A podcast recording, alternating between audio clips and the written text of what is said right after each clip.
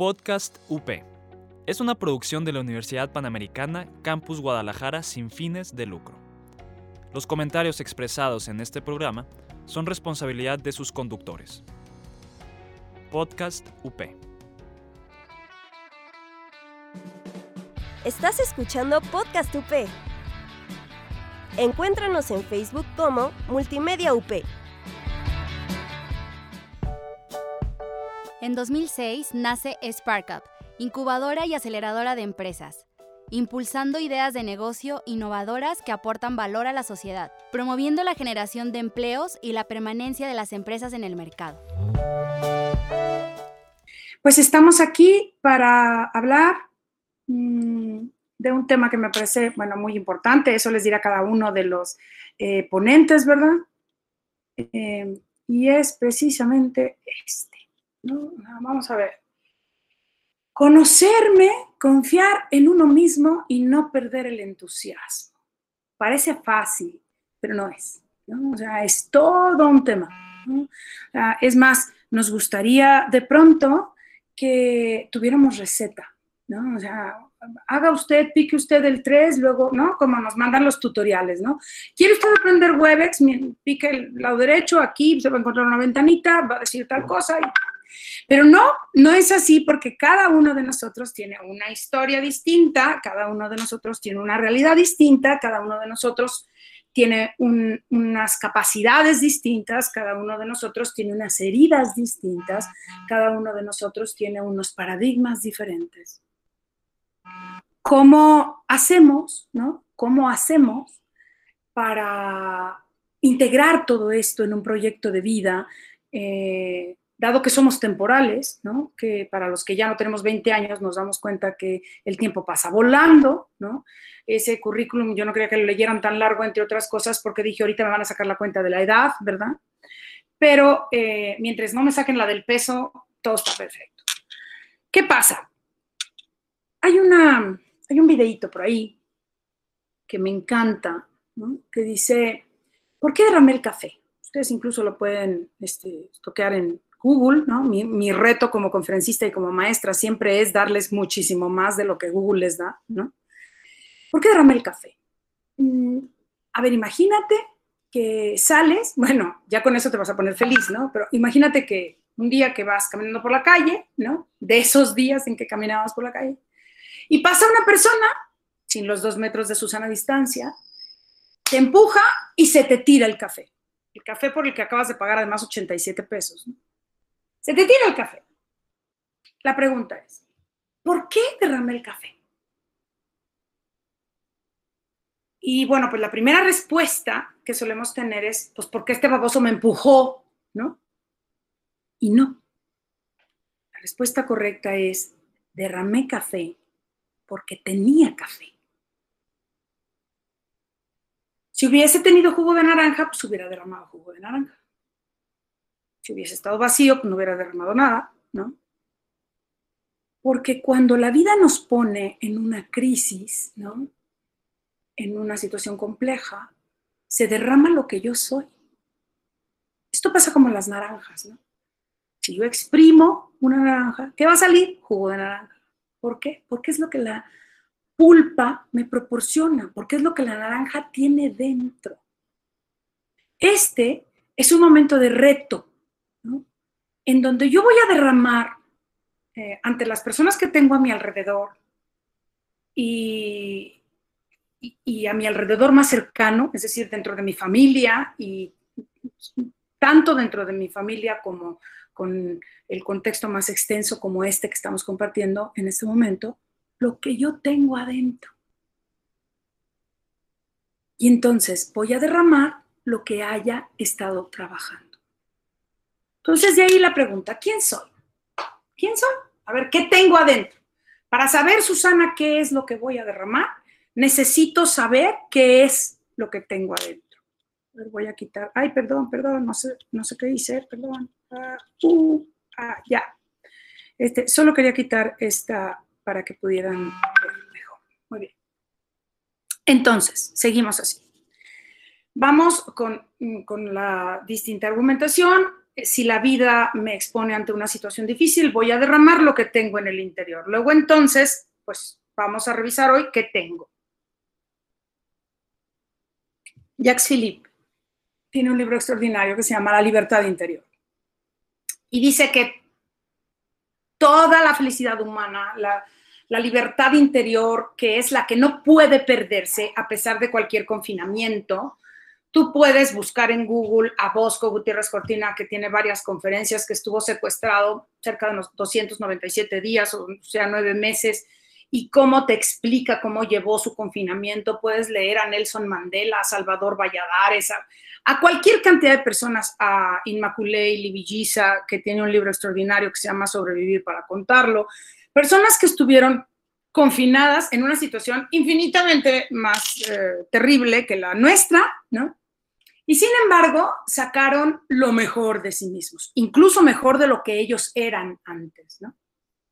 Y esto sucede, dice Jacques Philippe, porque como, eh, bueno, eso no lo dice Jacques Philippe, la, analogía de Sancho Panza, pero eh, Jacques Philippe aborda de una manera muy profunda lo que Sancho Panza nos dijo con una enorme ligereza. Y es que cuando meten a Don Quijote y a Sancho Panza a la cárcel, ¿no? Les dice el carcelero, pasen a dormir a la cárcel. Y les dice el retobado de Sancho Panza, a la cárcel pasaré a dormir, yo sabré. Es decir, yo no soy las condiciones, yo no soy las circunstancias. Si las circunstancias me tienen una aparente parálisis, y digo aparente porque hay muchas cosas que se están moviendo mucho entre esta, entre algunas esta, este tipo de, de interloquios y así, pero para lograr esa libertad interior, esa, esa que decía Víctor Frankl en el libro maravilloso del hombre en busca de sentido, ¿no? que es un clásico, es un must de la literatura, no, no lo podemos dejar de leer y si lo leíste hace mucho, pues vuélvelo a leer. ¿no? Hay tres niveles. La aceptación de mí mismo, la aceptación de los demás y la aceptación de la vida como bien. Es que me hubiera encantado ser Michael Phelps, fíjate, nadaría todo el día y a mí me encanta. Híjole, pero no eres, ¿no? Eh, la inmadurez, muchachos, y, perdón, aquí voy a, tocar una fibra eh, importante.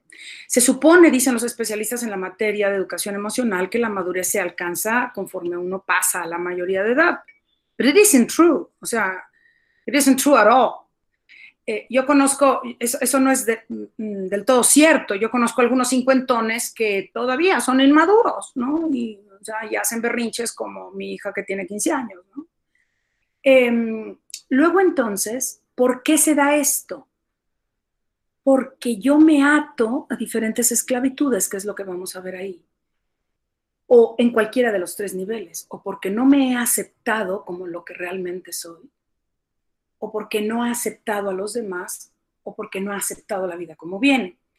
La inmadurez implica que como una niña de 13 años o un niño de 13 años diga, yo quiero el carro del vecino, una esposa como la de la esquina, unos hijos como los de allá, una, quién sabe qué, no, bueno, como una especie de felicidad a la carta, ¿no? Y no, mi vida. Tú eres tú, ¿no? Y tú eres tú y con lo que más cuentas en la vida es contigo, cariño, ¿no? Y luego, me hubiera gustado tener otra mamá, otra vida, otra circunstancia. Si yo fuera suizo, si fuera trabajador, ¿no? O sea, acuérdate que los mexicanos somos los que los segundos que más trabajamos en el mundo, solo somos antecedidos por los griegos, pero los que menos producimos, ¿no? Eh, y en lugar de decir, no, hombre, yo voy a ser un mexicano que sí produce y que sí aprovecha el tiempo y que sí avanza y que sí no sé qué, ¿no? Otra vez que me hubiera gustado ser suizo. La aceptación de los demás y la aceptación de la vida, ¿cómo la tienes, cariño? Y entonces, vienen unas preguntas. Hay un libro muy bueno que se llama Fundamentos de Antropología de Ricardo Yepes, que es filosofía, bueno, para mí que tengo una maestría en filosofía, pero que de origen tengo una licenciatura en finanzas. Eh, es filosofía apta para no filósofos, es decir, yo soy muy peligrosa porque soy un filósofo pragmático, sino este, Ricardo Yepes tiene un libro extraordinario que se llama Fundamentos de Antropología y en esa filosofía apta para no filósofos habla de la intimidad y dice, me conozco. O sea, me presento al mundo como realmente soy. seres humanos somos los únicos que somos capaces de autoapercibir nuestra intimidad. Cuando un eh, adolescente empieza en el descubrimiento de su intimidad, justo empieza a descubrir que hay cosas, por eso dejamos de ser niños, los niños, los borrachos y los leggings abusados, siempre dicen la verdad. Pero eh, cuando dejamos de ser niños, pues ya nos reservamos las cosas. Ya tenemos más respetos humanos, ya no los decimos, empezamos a manejar una especie de mundo interior, porque aunque, por ejemplo, eh, los perros, por ejemplo, alojan imágenes, sentimientos, etcétera, no son conscientes de que los alojan. La distinción con el ser humano es que es consciente de lo que aloja.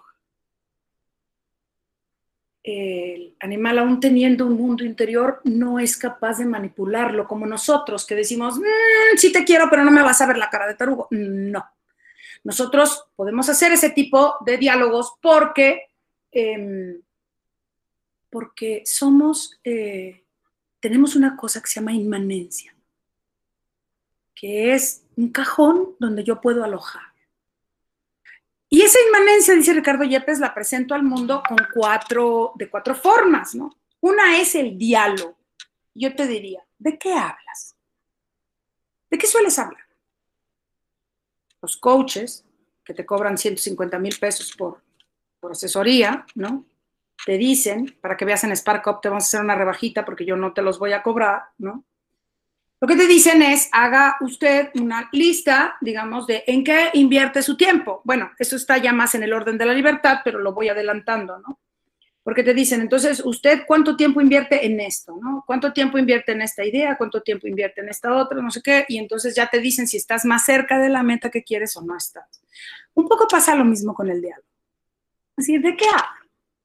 Todo el día critico, todo el día me quejo, ¿no? Tengo unas amigas esotéricas maravillosas que dicen que la queja es la forma más tonta, es la forma más inútil de perder energía. ¿Para qué te quejas? ¿De qué hablas? No, es que el calor, es que el virus, bueno, ahorita que tenemos tanta sobreabundancia de información eh, que fomenta la histeria colectiva, ¿no? y entonces es que el virus ya tiene una nueva cepa y entonces en Tijuana la gente está muriendo y nosotros que mató o sea, ojalá que fuera solamente eso, porque eso sería temporal. La mala es, ¿cómo estás? Pues mal, mal, ¿con qué es que esté? No me he sacado la lotería, ¿no? Este, no, no me has invitado en tu yate, ¿no? O sea, mal, ¿no? ¿Cómo hablo? ¿Cómo, cómo me expreso? Porque finalmente, ¿no? Es una forma de manifestarme a los demás. ¿Y, cómo me manifiesto ante los otros? Soy empática, soy hostil, y, hablo por supuesto en femenino, pero cada uno de los varones que están aquí presentes, pues adjudíqueselo a su propio ser, ¿no? O sea, soy agresivo, soy... Eh, la gente me tiene miedo, o sea, soy el típico que si no me salen las cosas hace un pancho, ¿no? ¿Qué tan libre soy? O sea, ¿de qué dependo para ser feliz? Fíjate, ahora que pues hemos comprado tan poco, ¿no? Eh, que, nos hemos puesto la ropa menos aparente, ¿no? que vivimos en un problema de, en el mundo ordinariamente queremos encajar y por eso luchamos mucho por parecer lo que no somos, ¿no? Y ahora que hemos estado en nuestras casas como realmente somos, eh, sí podríamos preguntarnos cuántas cosas me sobran, y finalmente Ricardo Yepes sigue diciendo que con relación a estas tres, eh, digamos, características, ¿no? O sea, es que nosotros vamos a ser capaz de darnos. Y quiero decir, estoy hablando no de una donación filantrópica al estilo Mood Teresa de Calcuta, no. Quiero decir, la donación de ti mismo, ¿no? Porque si tú eres un líder, ¿no? Pues entonces, órale, ponte a trabajar, ¿no? Porque el mundo te necesita, cariño, ¿no? O sea, necesitamos, ¿quién? Hace poco me dijeron que, que unos eh, chavos están, eh, no sé muy bien la nota, que unos chavos están eh, haciendo gasolina de basura o algo así. O sea, ánimo, compadre, te necesitamos, córrele, ¿no? O sea, corre. Y esa es una forma de donarte. Finalmente, cuando tú empiezas a hacer alguna cosa trascendente, o sea, vamos a cambiar el mundo, ¿no? Pero están directamente imbricados, ¿no? Esto es como un círculo. Luego entonces, si yo vivo diciendo cosas negativas, pues seré esclavo de mis manifestaciones negativas, difícilmente me podré donar porque estoy pensando demasiado en mí mismo. Es decir, esto puede ser un círculo virtuoso o puede ser un círculo vicioso. ¿Cómo ando en autodominio? Ah, ya salió esta con propaganda subversiva de la Iglesia Católica. No, fíjate que no, ¿no? ¿Cómo ando en autodominio a la Octavio Paz, ¿no? Eh, declarado por sí mismo ateo, ¿no? que hablaba muchísimo del autodominio, cómo ando en el autodominio a la Yun Chul Han, ¿no? bueno, luego les, le escribo a Diego, o a la hora de las preguntas les escribo el, el nombre que parece impronunciable, pero es un norcoreano extraordinario que escribe unas críticas literarias al estilo de Octavio Paz extraordinarias, vistas desde el mundo, de, desde la perspectiva oriental, eh, y tiene un libro maravilloso que se llama La Sociedad del Cansancio, eh, extraordinaria, y también nos dice que en este momento no somos capaces de autodominar. ¿Por qué? Porque vivimos la cultura de los deseos, la cultura del capricho, obedece a tu sed, no tal, haz lo que quieras, ¿qué me mueve? ¿qué me mueve? Me mueve el fitness, me mueve tener estómago de lavadero y no de lavadora, me mueve, ¿qué me mueve? Leonardo Polo, un filósofo de la Universidad de Navarra, hablaba de lo que se llaman resortes del querer, porque la motivación finalmente es importantísima. ¿Dónde están mis esclavitudes? Es decir, yo soy esclava del celular, no lo dejar, soy esclava del Candy Crush, yo soy esclava de, de, qué. Todos somos un poco esclavos de algo. Malos y nosotros determinamos que según nosotros somos auténticamente libres y no somos esclavos de nada porque quizás seamos esclavos de nuestra propia soberbia, ¿no? Em, ¿Dónde están mis esclavitudes? A lo mejor tengo miedo a amar, a lo mejor tengo miedo a confiar, a lo mejor tengo paradigmas, tengo creencias falsas. A ver, ¿dónde estoy? ¿Y cómo anda mi comprensión con los otros? a qué tan empático soy, Eh, ¿qué, tal ando? ¿no? O sea, mientras yo hablo, ustedes pónganse una mano en el corazón, ¿no? Y pues nada, traten de mm, realmente hacer una introspección que les sirva. ¿Y qué relación hay entre conocerme y ser exitoso? Toda, absolutamente toda. Porque de otra manera sería esto tan absurdo como si me dijeras, eh, muy bien, vas a hacer una tarea, Susana, y te voy a dar una materia prima. Muy bien. Eh, pero no la vas a conocer. Ah, caray, ¿y entonces cómo le voy a hacer? No, solo, solo te va a llegar ahí este, en el momento y vas a tener 10 minutos. Híjole, mm, estoy de acuerdo que si vas a poner a prueba mi creatividad, viene a ser una dinámica bastante buena, pero ¿cómo voy a saber qué voy a producir? ¿Cómo voy a hacer una planeación de negocios si no sé con qué materia prima cuento? Y la materia prima aquí soy yo. Y entonces yo conozco qué tan dúctil, ¿no? Qué tan resiliente, qué tan insoportable, ¿no? Qué tan no sé qué, qué tan inculto, qué tan tal, qué tan no sé qué soy. Tú puedes engañar a todo el mundo, cariño. Al único que no puedes engañar es a ti. Y es muy importante, si quieres emprender un camino de éxito, es muy importante que te conozcas realmente. Que te pongas la mano en el corazón y digas, ¿quién carambas soy? ¿Por qué no he leído más? ¿Cuántos libros he leído este mes? ¿Por qué no he aprovechado más el tiempo? Porque en el fondo soy flojo, porque... A ver, ah, perfecto, nadie. Al perfecto, yo lo eximo de esta conferencia, que le vaya bien, saludos, bye. Perfectos no somos.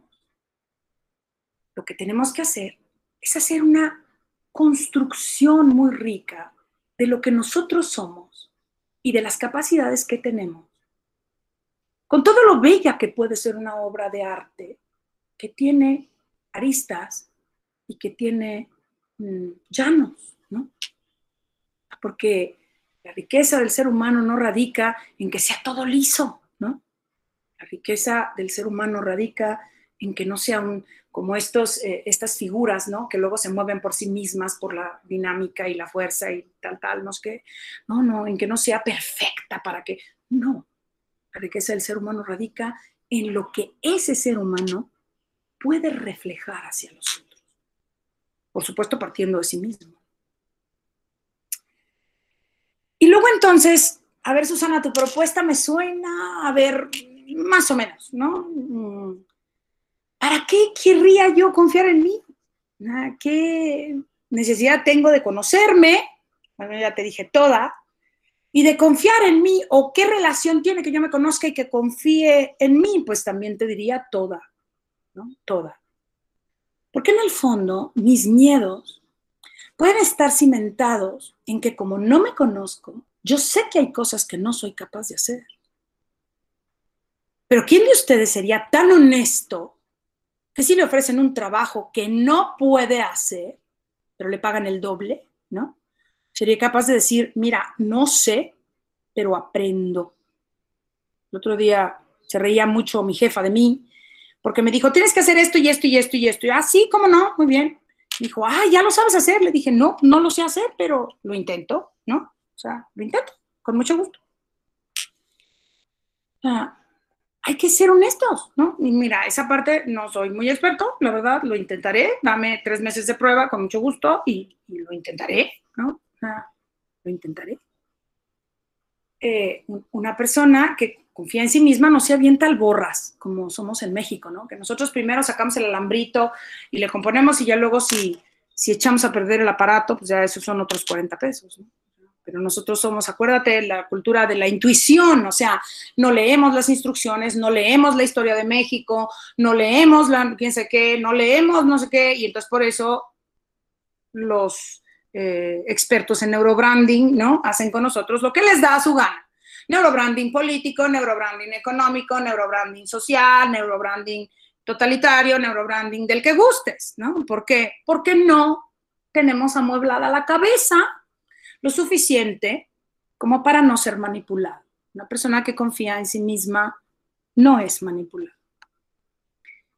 Y luego, bueno, habría también que preguntarse, ¿qué es lo que me sofoca y está dentro de mí?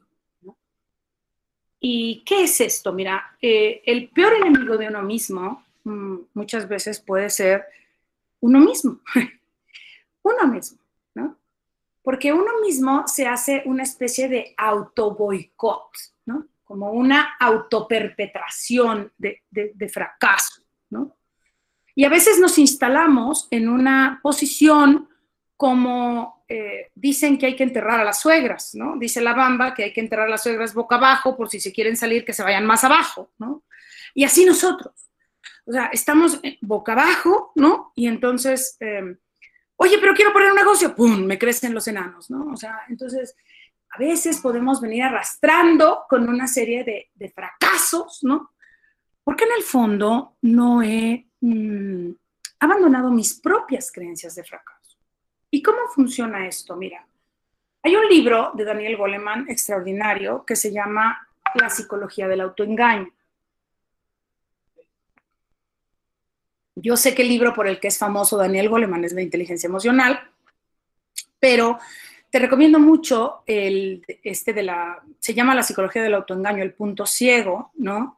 Y es que justo yo soy capaz de autoengañarme, o no me digas que no te ha pasado, que el insoportable es el último que lo nota, ¿no? Todos sabemos que fulanito, nuestro amigo, o sea, es el insoportable del grupo, O sea, ¿no? Así, ojos de huevo como mi hija de quinceañera. Pero él no se da cuenta. Él no, él piensa que es alivianado, simpático, encantador. Bueno, eso se llama psicología del autoengaño. Cuando yo tengo creencias de fracaso que me tienen así, como socavado, digamos.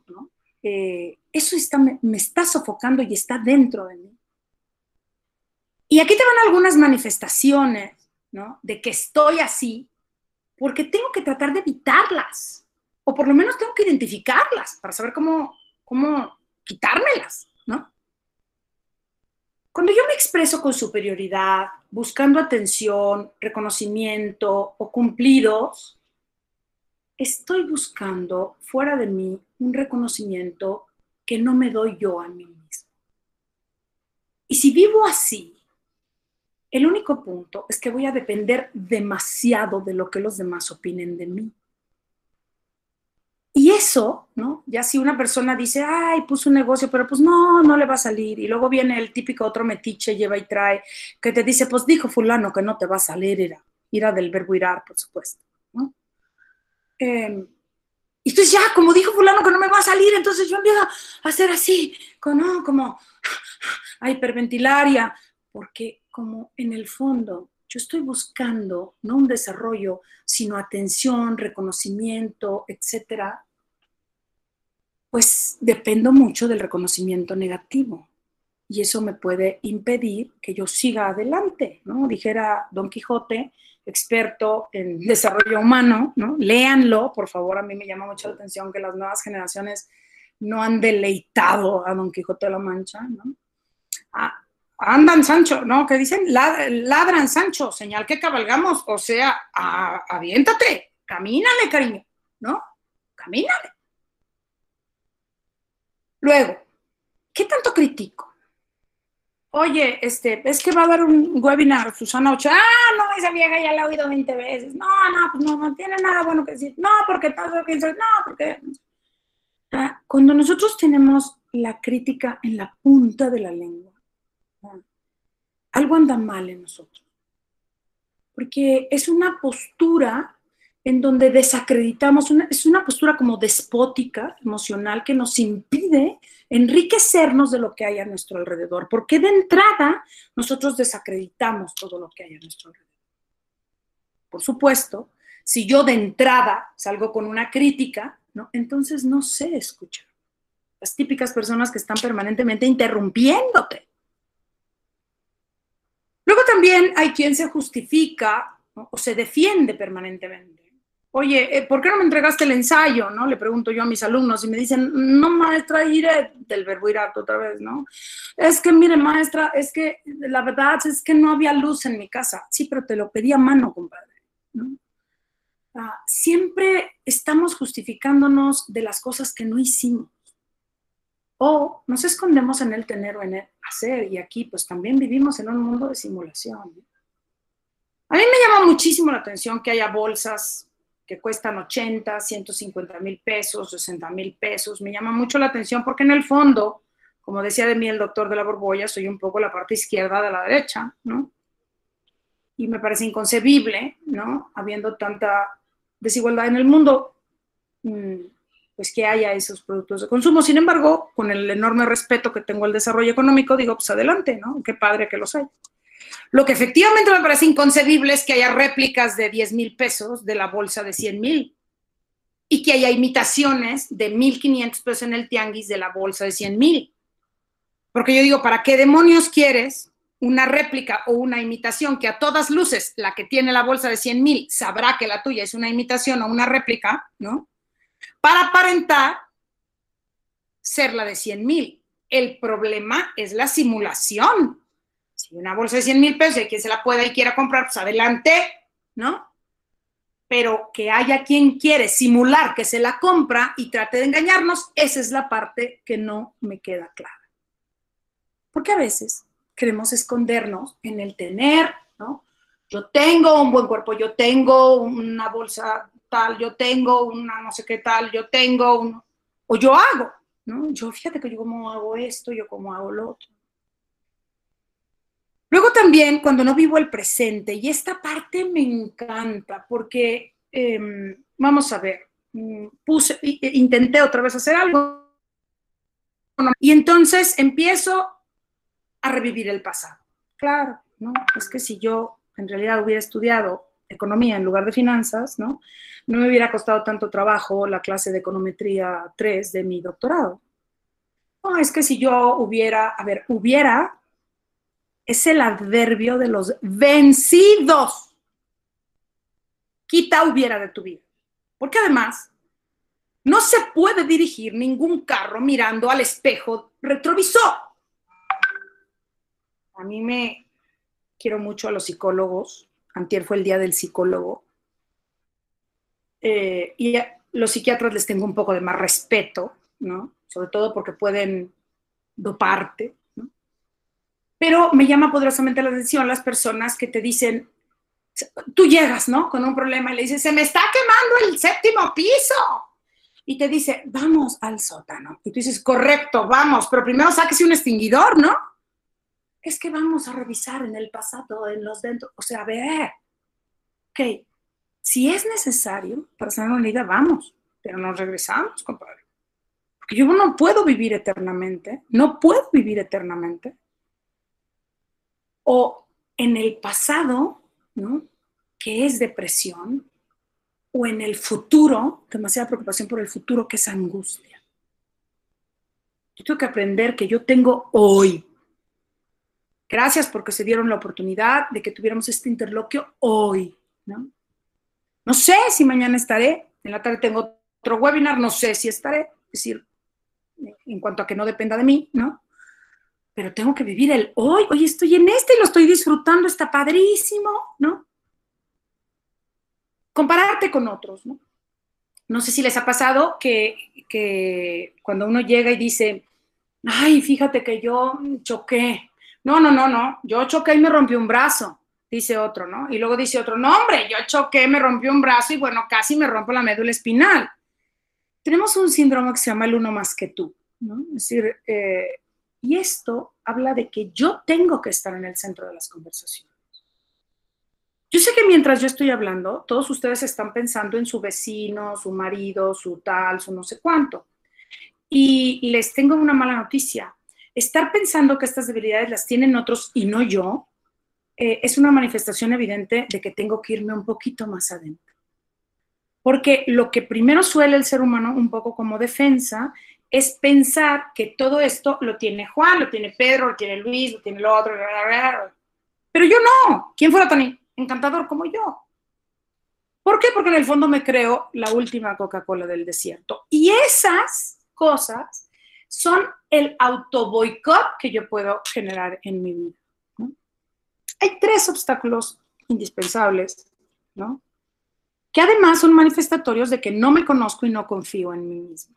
Así que, si son indicadores, pues vamos a ver qué dosis de estos tres obstáculos nosotros tenemos, ¿no? Primero, el primero y el más grave. Otro, generalmente fuera de mí, por supuesto, ¿no? Es el responsable de lo que me sucede.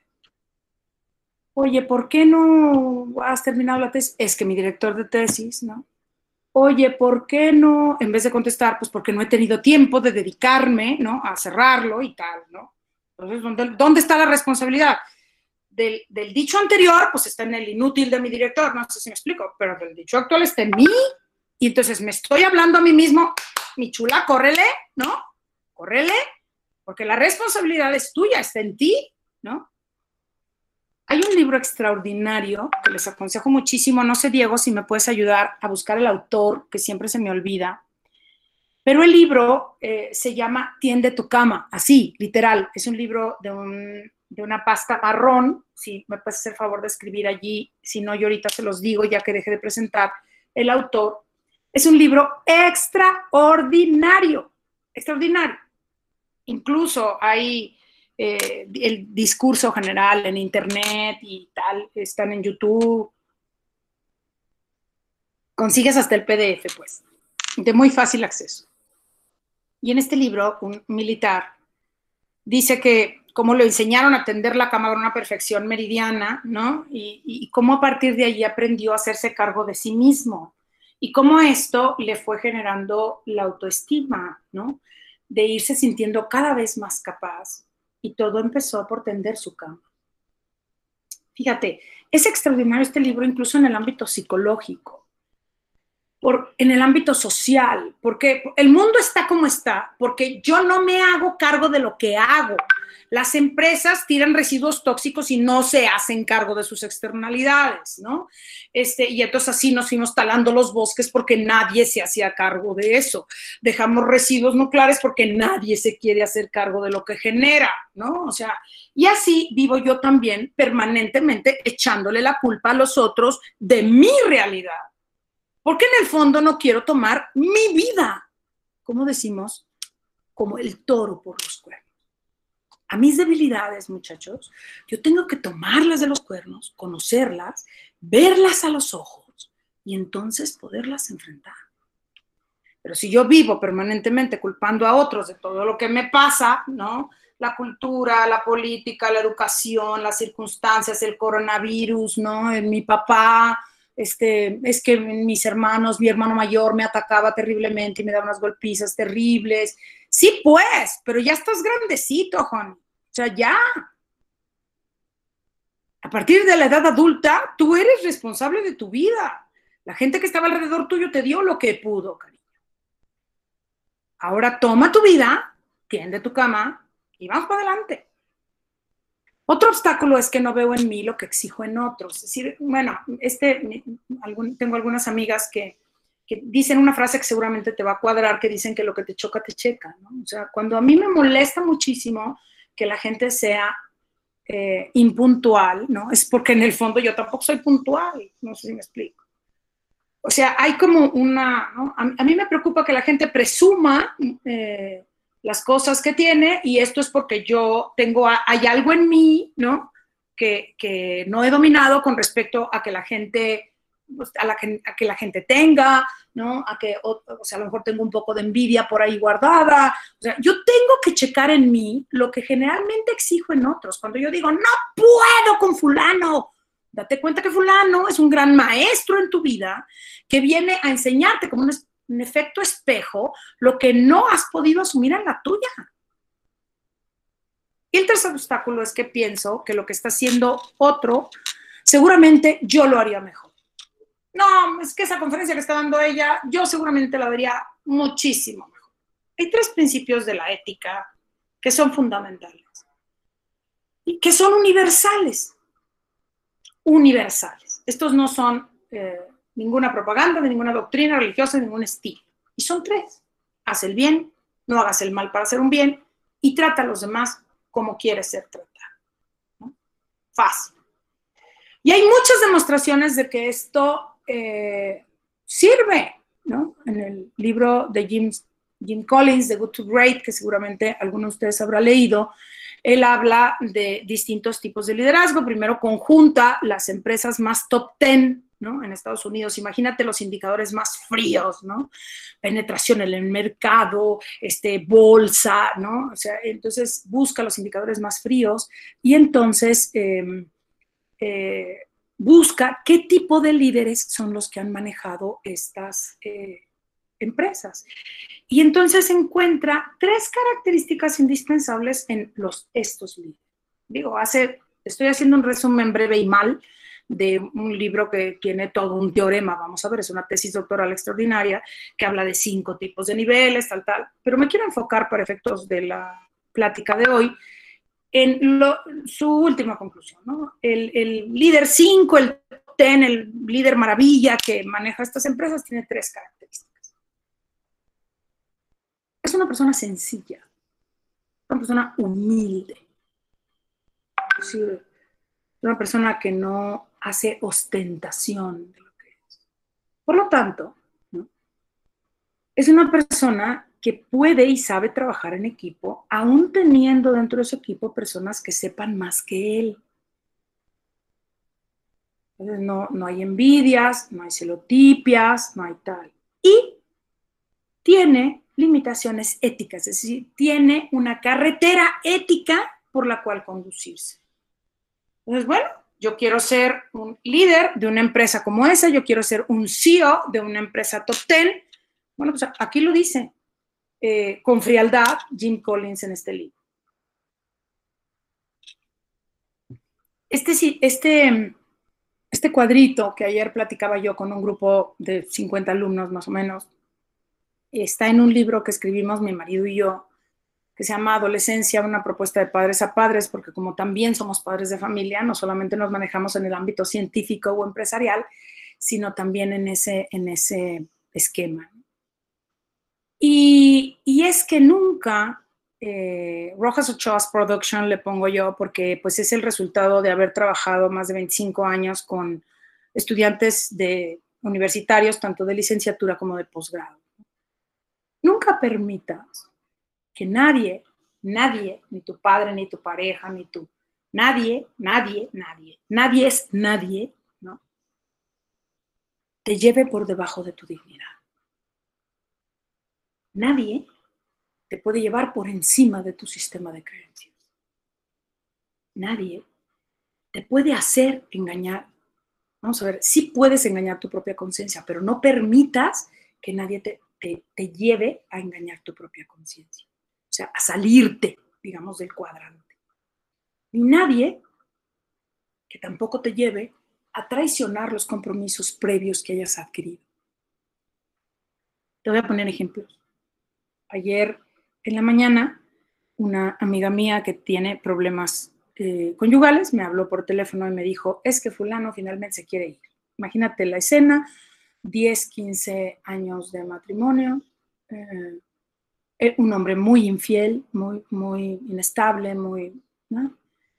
Y entonces yo me hinqué y le rogué que no se fue. Y le dije, espantosa X. En el momento en que tú vas por debajo de tu dignidad, hija de mi corazón, ya perdiste. O sea, nadie, no puedes permitir que nadie te lleve por debajo de tu dignidad. No puedes, no puedes, no debes. Te destruyes a ti mismo. Ni que nadie te lleve por encima de tu sistema de creencias.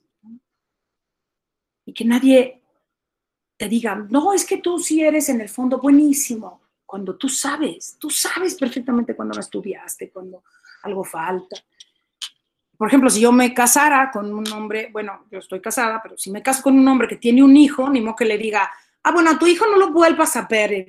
No, no puedo. O sea, él tiene un compromiso, ¿no? Que no puede romper, y no puede romper por mí. Entonces, esto es solamente como un esquema que le sirve mucho a, mis alumnos para, pues, para saber más o menos en qué contexto manejarse. Esta no te la voy a poner, solo te la voy a incoar ¿eh? porque dura 20 minutos y desde que supe lo que duraría la plática, eh, pues no, no pensaba invertir ese tiempo, pero sí quiero que veas por lo menos el título, ¿no? Para que la busques, ¿no? Es una TED Talk eh, de las mejores que, que, yo he escuchado y es de una chamaca. ahora verás, ahorita aparece su nombre para que ustedes la busquen. Es una niña que tiene parálisis cerebral, este, tiene la médula espinal eh, lesionada y está, camina con un andador, como le dice ella. ¿no? O sea, solo quiero que ubiquen el nombre, Miriam Fernández, ¿no? Transforma su realidad para que ustedes lo puedan buscar. Antes porque como una tiene su propio ritmo, pues digo, pues voy a empezar a subir que si no 18 minutos se me pasan subiendo. Exacto, exacto. Total. Entonces, bueno, a ver, esta chiquilla, búsquenla ustedes. Como bien hemos escuchado. Es una em, niña extraordinaria que mm, platica aquí cómo ella ha hecho de su propia discapacidad, con un enorme sentido del humor, ¿no? Como nunca renunció a sus sueños, ¿no? Cómo ella tomó los limones e hizo limonada. Véanla, esa se las dejo de tarea. Tenemos muchos ejemplos de gente así, puedes estoquear a José Villela, por ejemplo, o sea, muchos ejemplos de gente que ante una realidad tremenda, ¿no? Han podido transformarla. Entonces, fíjate, las personas exitosas, ya yendo ahorita en declive para, para cerrar esta, esta plática, las personas exitosas tienen un propósito ese propósito le da sentido a tu vida. Y yo te pregunto, ¿cuál es tu propósito? Porque a veces la vida nos lleva sin ton y son, ¿no? Luego, lo que te dice un coach que te cobra 150 mil pesos, este dice, ¿cuánto está usted invirtiendo para lograr ese propósito? No, pues nada, pues nunca va a llegar, señor. Las ideas no, no son las ideas las que valen, son, es el camino para irlas poniendo en práctica. Entonces, claro, ese propósito lo materializa, ¿no? Se equivoca. Entonces yo tengo un hermano que es profesor emérito del IPADE, Miguel Ochoa, busca, tiene un libro que se llama El fracaso del éxito. Extraordinario libro. Porque dice que, así como en, la película de Familias del Futuro, ¿no? O sea, el inventor maravilloso dice, a ver, intentar es maravilloso, ¿qué importa que te equivoques? Intentaste, intentaste, intentaste, intentaste, pero nosotros luego tenemos miedo a eso, porque las personas exitosas encuentran, tienen un propósito, se enfocan en él, lo materializan, se equivocan, vuelven a empezar, se equivocan, siguen intentando, se equivocan, ¿no? Y después de que veas el video de, Miriam Hernández, esta chiquilla maravillosa, ¿no? Que el título se llama Transforma tu realidad, así se llama. Pregúntate qué tan preparado estás para transformar tu realidad. Necesitamos tres ingredientes.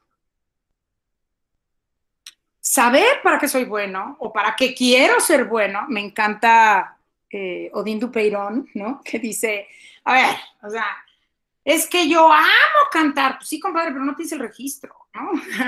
Cómprate un disco, ¿no? O sea, a ver, cuando yo no tengo la capacidad y sé que no la voy a desarrollar, ¿no? porque lo que natura no da, Salamanca no lo otorga.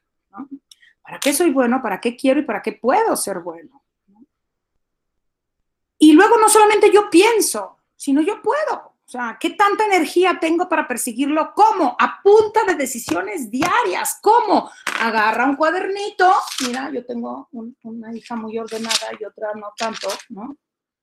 Este, pero mi hija muy ordenada, me encanta, me encanta, porque luego agarra mis cuadernos, ¿no? Y luego pone, ¿no? Café, arreglarme, clases, quién sabe qué, quién sabe qué. No digo, esta va a llegar lejos, ¿no? Lejos. ¿Por qué? Apunta, ¿no? Apunta. ¿Cuáles van a ser tus decisiones diarias? Y luego ten humildad para decir, me equivoqué. Como decía una de mis hijas cuando estaba chiquita, me cobiqué, mamá, me cobiqué. A volver a empezar.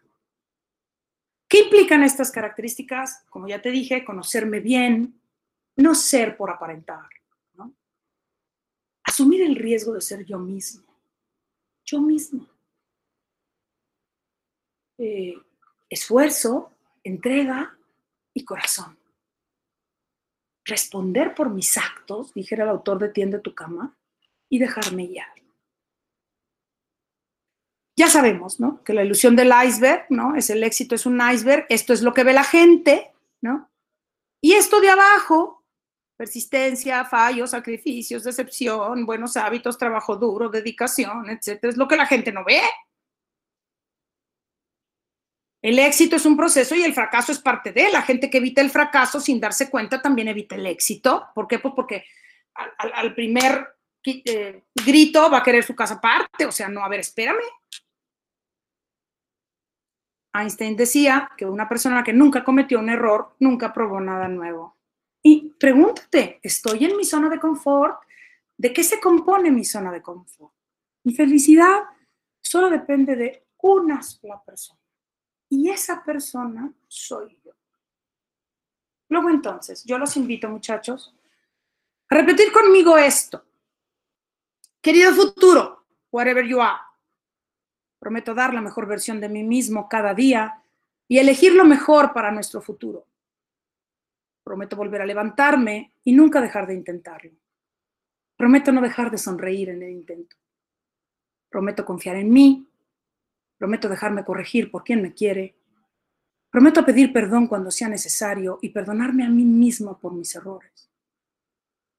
Prometo ir construyendo nuestro futuro, querido futuro, e irme convirtiendo en la mejor persona del mundo mundial para ti, querido futuro, whatever you are. Por mi parte es todo, Diego. No sé eh, si quieres que empecemos. Eh, preguntas y respuestas.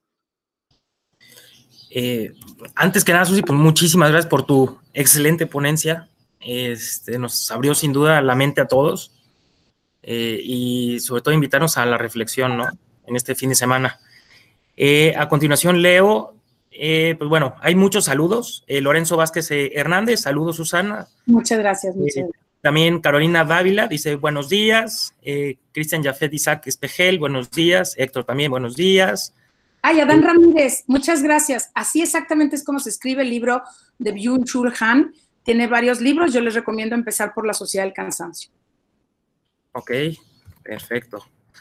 Eh, también, este, y sobre todo también muchas gracias por las referencias de los libros. No, encantada. Sí, Carla Itzel Martínez García, hola, nos enviarán la presentación por mail. Eh, gracias. Si la quieren, yo no tiene copyright. Lo interesante de la presentación eh, no es la presentación en sí misma, pero si la gustan tenerla con muchísimo gusto. Perfecto, muchas gracias, Susi. Eh, también Pat Pantoja, por favor, nos pueden compartir los nombres de los libros sugeridos. Me interesa leerlos, como el de Psicología del Autoengaño. Ese es de Daniel Goleman. también se llama eh, lo he visto en algunas ediciones como Psicología del Autoengaño, el punto ciego, eh, pero es de Daniel Goleman. No es un libro nuevo, eh, pero sí es maravilloso. Ah, mira, Julisa, Julisa Palafox, Julisa, ¿cómo estás? Qué bueno que te conectaste. Me dice que William McRaven es el autor de Tiende tu cama. Ese libro de verdad es un imperdible, no, no, no se lo pierdan. Ah, mira, Diego también ya lo había puesto. Sí.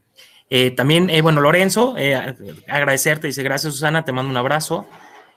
Marisela Eugenia Wolf Magaña, también, excelente ponencia, gracias. Rodrigo Suárez, también, comenta, excelente presentación. Pat Pantoja, mil gracias por compartir, me encantó. Muchos recordatorios. Muy bien. Patricia Goñi, saludos Susana, muchas gracias.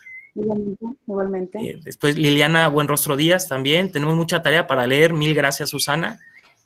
Muchas gracias. Sí, sí tenemos. Y tenemos que leer, ¿eh? Tenemos que quitarnos el paradigma absurdo de que no leemos, ¿no? Ah, criticamos todo el día al presidente de México y no hemos leído ni uno solo de sus libros. Y el señor tiene 17 libros. ¿eh? No, no leemos, ¿eh? ojo, no sabemos de historia. Y el que, no, el que no conoce su historia está condenado a repetirlo. Entonces sí, sí tenemos que buscar mecanismos para amueblarnos más la cabeza. Sí, por completo. Muchas gracias, Susi. Eh, Maribel González también me encantó, gracias, Susana. Juan Pablo Pérez, eh, sí, se, estará compartiendo la, presentación. Claro, claro, por supuesto, es toda suya. Eh, adelante. Gracias. Alejandra Alonso Navarrete, esa es una pregunta. ¿A qué atribuyes el hecho de que México sea el segundo país que más horas dedica a trabajar y el que menos produce? ¿Qué estamos haciendo mal? Es una excelente pregunta, Alejandro. ¿En cuántas cuartillas quieres que te la conteste? Es decir, mira, mm, te la voy a resumir en tres aspectos. Yo creo que hay una parte histórica, histórica tipo pipila, ¿no? De que tenemos la creencia absurda de que nosotros nacimos para ser esclavos, ¿no? O sea, yo creo que venimos cargando un poco dentro de nuestra idiosincrasia con ese, pues, con ese esquema. Así como hay algunos esquemas este, machistas que luego no nos podemos quitar por más que eh, cada vez eh, los hombres sean como más conscientes, ¿no? Igual hay un, eh, como una especie de etos oculto, si me explico, de, de que no vamos a sobresalir. Y esto tiene también mucho que ver con que nosotros luego somos enemigos de nosotros mismos. Acuérdate de aquella anécdota de los cangrejos, de que, de que estaban en una playa, tenía un, el típico lanchero, Dos eh, cubetas de cangrejos, una tapada y una destapada. Y la tapada eh, dijo, cuando le preguntaron qué era, dijo, ah, es que son eh, cangrejos australianos. ¿Y por qué están tapados? Porque se sube uno arriba de otro, se sacrifica el último y se me van todos. Y estos, ¿por qué no están tapados? No, esos son mexicanos, ¿no? Y si sube uno, todos lo bajan. Y eso es, eso es real. Nosotros no sabemos, tenemos tanta como inseguridad nacional, déjame decírtelo, como inseguridad colectiva, es la palabra exacta, que, luego nos cuesta mucho trabajo que otra persona brille. Eh, hay un libro extraordinario que te quiero recomendar, que no ha lugar con el tema, pero que da mucha luz, que se llama ¿Qué es la envidia? Envidia de la buena, eh, de Francisco Ugarte Corcuera. Es un libro extraordinario porque ahí detectamos la dosis de envidia que en México nos hace jalar al cangrejo para abajo. Y tercero, ¿no? Yo te querría decir que no estamos acostumbrados a ser productivos. Mira, yo leía hace unos días estudios interesantísimos a nivel internacional de Manpower y de McKinsey, todas estas casas eh, que ya son no solamente eh, gestoras de recursos humanos, sino también investigadoras, y decían que el home working a nivel internacional aumenta el 28% la productividad creo que ha faltado iniciativa para que nos pongan retos y creo que no nos gusta, Alejandra, ser medidos. Cuando en una empresa te mandan un formato y te dicen, tienes que llenar aquí qué hiciste, cuántas horas, quién sabe qué, no sé cuánto, nos cae muy gordo.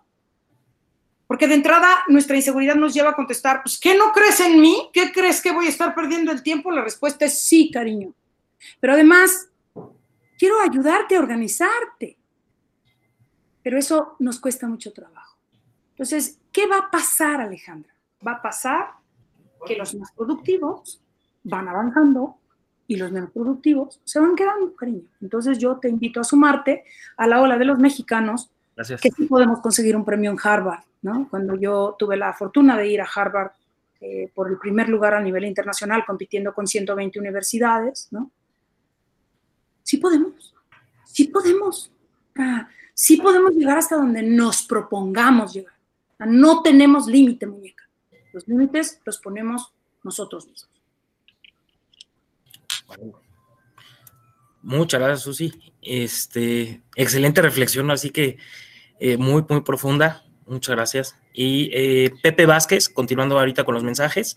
Muchísimas gracias, Susana. Nos hace mucha falta despertar la motivación que llevamos dentro. Excelente, Pepe, qué padre. Eh, luego, B, B. Roth, me encantó. Tienes una manera muy particular de hacernos reflexionar. Muchas gracias. Muy bien. Luego Alfonso Hernández nos comparte la liga justo de, Miriam Fernández. Copienla para que la tengan y de verdad la vean, de verdad la vean, sí. gracias, Alfonso. Lynn Jaimes, eh, muchas gracias por excel, muchas gracias, excelente. Gracias por compartir la información y la presentación. Toda suya.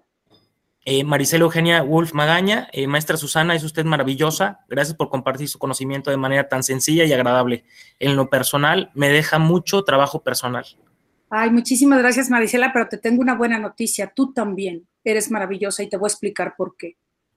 Para detectar lo bueno que tienen las demás personas que darnos, se necesita sencillez. Y esa era, acuérdate del Good to Great, la primera eh, característica que necesitan, que, que, tenían aquellos líderes que llevaron a las empresas al top 10, ¿no? Entonces, qué bueno. Yo pienso que en la medida en la que nosotros vayamos aprendiendo de todas, lo, eh, todos tienen algo bueno que darnos y te felicito por tu actitud. Eh, luego también Juan Pablo Pérez, eh, felicidades a Susi y gracias. Un hombre, gracias Juan Pablo, sí. Vanessa Villalpando Torres, muchas gracias Susana, un gusto escucharte siempre. Igualmente, Van. Carolina Dávila, muchas gracias doctora Susana, excelente presentación. Muchas gracias, Carlos. Eh, Armando García, muchos conceptos para autorrevisar y trabajar coincido que el psicoanálisis tradicional no funciona. ¿Qué opina de, otros, de otras corrientes más funcionales y directas? Mira, eh, a mí me gusta la logoterapia, ¿no? O sea, a mí me gusta en el fondo la tendencia de Víctor Frankl de decir quién soy, a dónde voy, ¿no? O sea, me parece que es un mecanismo como, como más claro. Eh, creo que aquí también, eh, y qué bueno que haces la pregunta Armando, me encanta, porque eh, también hay mucha psicología barata, ¿no? Que luego nos ofrece soluciones mágicas, ¿no?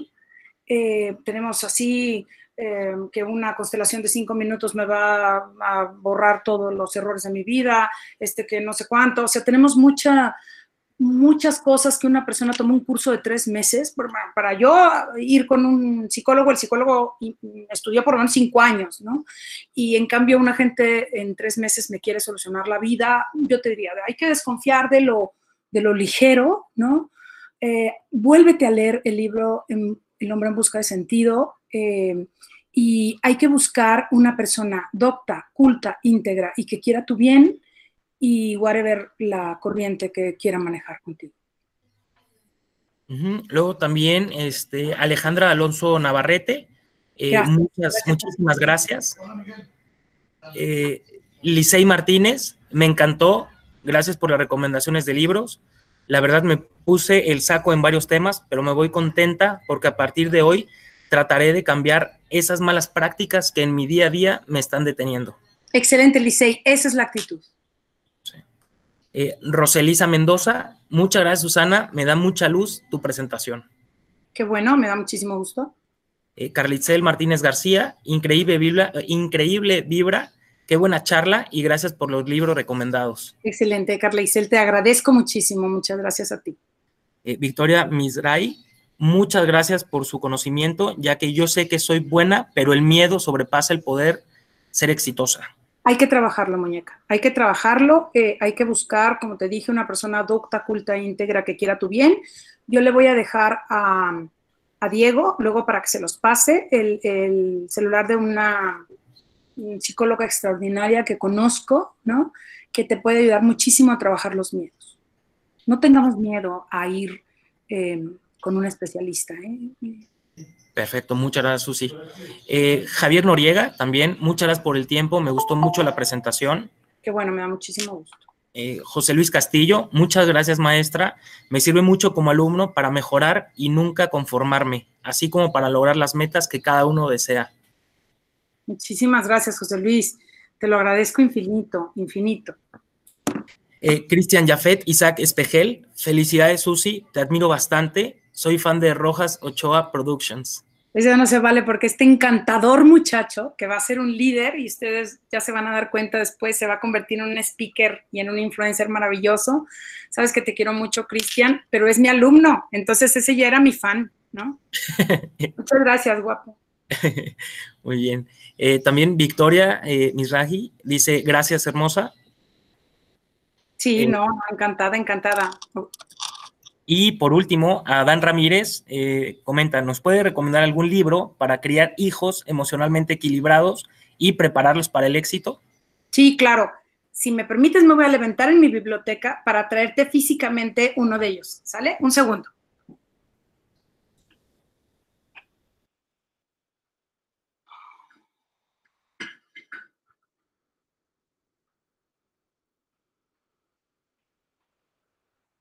Te voy a recomendar dos. Mira, eh, uno es este de Betsy Hart, que se llama, no sé si lo, si lo ven. ¿Sí lo ven? ¿Lo muevo para arriba, para abajo, para dónde? Ah, se ve perfecto, ¿eh? Gracias. Okay. Este libro extraordinario que se llama Sin miedo a educar. Y vas a decir, no, a ver, Susana, no me entendiste. O sea, yo quiero crear hijos emocionalmente equilibrados. Y te tengo que contestar, sí, pero realmente hay que educarlos. Hoy los padres hemos abandonado, hay muchos libros de Jesús Amaya, también te quiero recomendar, no sé si alguien, Julisa Jafet o alguien que anda por ahí me ayuda a buscar dentro de la eh, bibliografía de Jesús Amaya, hay algunos libros, eh, Padres obedientes, hijos tiranos, por ejemplo, ¿no? que, denuncia cómo los padres nos hemos convertido ahora, nosotros somos la generación sándwich, a nosotros eh, nos mandaron nuestros padres a nosotros y luego nos mandan nuestros hijos. Y eso pasa porque, como dice Betsy Hart, ahora tenemos, los padres de hoy vivimos obsesionados por la perfección de nuestros hijos y acosados por sus caprichos, ¿no? O sea, y, eh, colocamos a los hijos en un pedestal y te tengo una malísima noticia, eso quiebra su estabilidad emocional. Porque no tienen una guía, porque no tienen un referente, ¿no? Porque no tienen un, un, una manera de, de, de dónde asirse en este mundo que vivimos, como dijera Sigmund Bauman, la modernidad líquida, ¿no? Eh, pues nada, ¿no? Eh, no tienen de dónde aferrarse, ¿no? Entonces hay que saber darles un referente. Y para saber dárselos de la mejor manera, te recomiendo también un libro extraordinario que se llama Disciplina Inteligente de Vidal, Vidal. Vidal, Schiller, Vidal, Schmidt, por ahí va. Pero se llama Vidal, Eh, y es, este libro de, disciplina inteligente eh, también es un libro que te puede ayudar mucho a, a ¿cómo se llama? A, mm, ah, mira, aquí, aquí nos puso Julisa, padres obedientes, hijos tiranos, una generación más preocupada por la amistad que por su papel como padres, ¿no? Eh, es, es, uno, pero definitivamente sin miedo a educar de Betsy Hart te va a ayudar a ti a volverte a poner en tu papel de padre para que entonces tus hijos sean emocionalmente sanos. En la medida en la que nosotros generemos hijos vulnerables, serán manipulados por otras personas. Perfecto, muchas gracias, Susi. Eh, también eh, Paola Hernández eh, comenta, gracias por la plática llena de sabiduría, haciendo lo correcto. Lo, de los cangrejos me pasa mucho, sin embargo, aunque la boa me dañe, soy inmune como suricato, pero eso me pone un poco triste. Pues sí, hija, pero eh, hay que ser, aunque sea el único loco que va en sentido contrario en el periférico. Hay que saber alegrarnos por las cosas que les pasan a los demás, ¿no? Aunque seamos el único tonto que hace eso, ¿no? Tonto para el mundo, te dijera yo, ¿no? Pero en el fondo el más beneficiado. Perfecto, muchas gracias. Y bueno, eh, Adán Ramírez comenta que sí, justo al, comentario que se había hecho antes. Julisa pues nos compartió las ligas del de libro. Adán Ramírez eh, dice, excelente, gracias. Eh, Victoria Misraji, otra vez, eh, ¿qué recursos me podría recomendar para saber, para informarme sobre el tipo de generaciones? Ay, mira, extraordinario. Búscate a Edwin Carcaño. Es un speaker maravilloso que es especialista en las generaciones. Está incluso en YouTube, ¿no? Es consultor a nivel internacional y es yo creo que el tipo que más sabe de cuestiones intergeneracionales eh, en México. Perfecto, muchas gracias. Eh, Paula Hernández, bueno, también este, darte las gracias. Y Julisa María Palafox nos eh, también comparte la Liga de Libros. Liga del libro que recomendé. Yo finalmente les quiero decir, no tengan miedo de trabajar sus miedos. Aquí les voy a dejar el teléfono de un servicio de consultoría extraordinario que conozco, 3335, a ver si lo puse bien, 3335 59 2471, perfecto. Ustedes pueden ahí hablar con Family Consultoría y pedir eh, una cita con la mejor psicóloga del mundo mundial que yo conozco, que se llama Elena Naya Jamoe. Y, y, ahí, en unas cuantas sesiones, van a poder identificar sus miedos ¿no? y trabajar. Perfecto, muchísimas gracias, Susi. Este, creo que ahorita ya no hay comentarios ni preguntas. Entonces, eh, pues bueno, me gustaría eh, darte un reconocimiento primero de forma ahorita virtual. No sé si me puedas confirmar que se vea de forma adecuada en tu pantalla. Muchísimas gracias, sí se ve. Perfecto. perfectamente. Pues muy bien.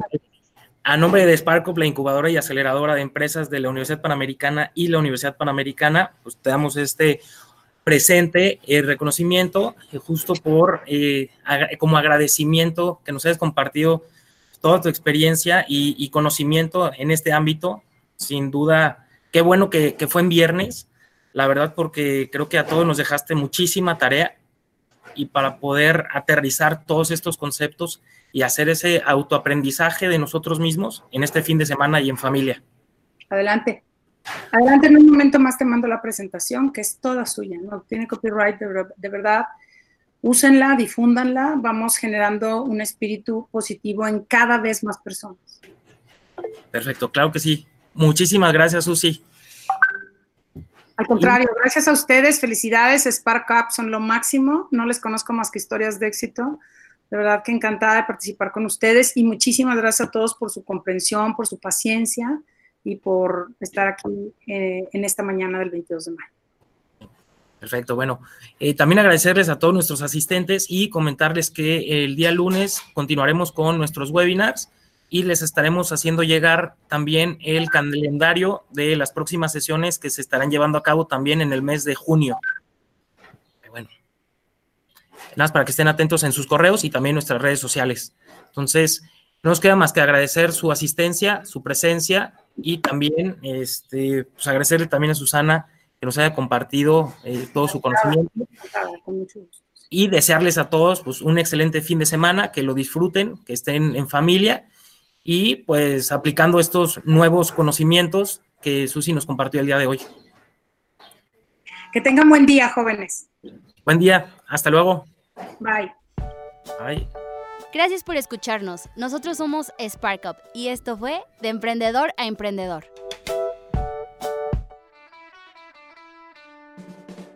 Estás escuchando Podcast UP. Encuéntranos en Facebook como Multimedia UP. Podcast UP. Es una producción de la Universidad Panamericana Campus Guadalajara sin fines de lucro. Los comentarios expresados en este programa son responsabilidad de sus conductores. Podcast UP.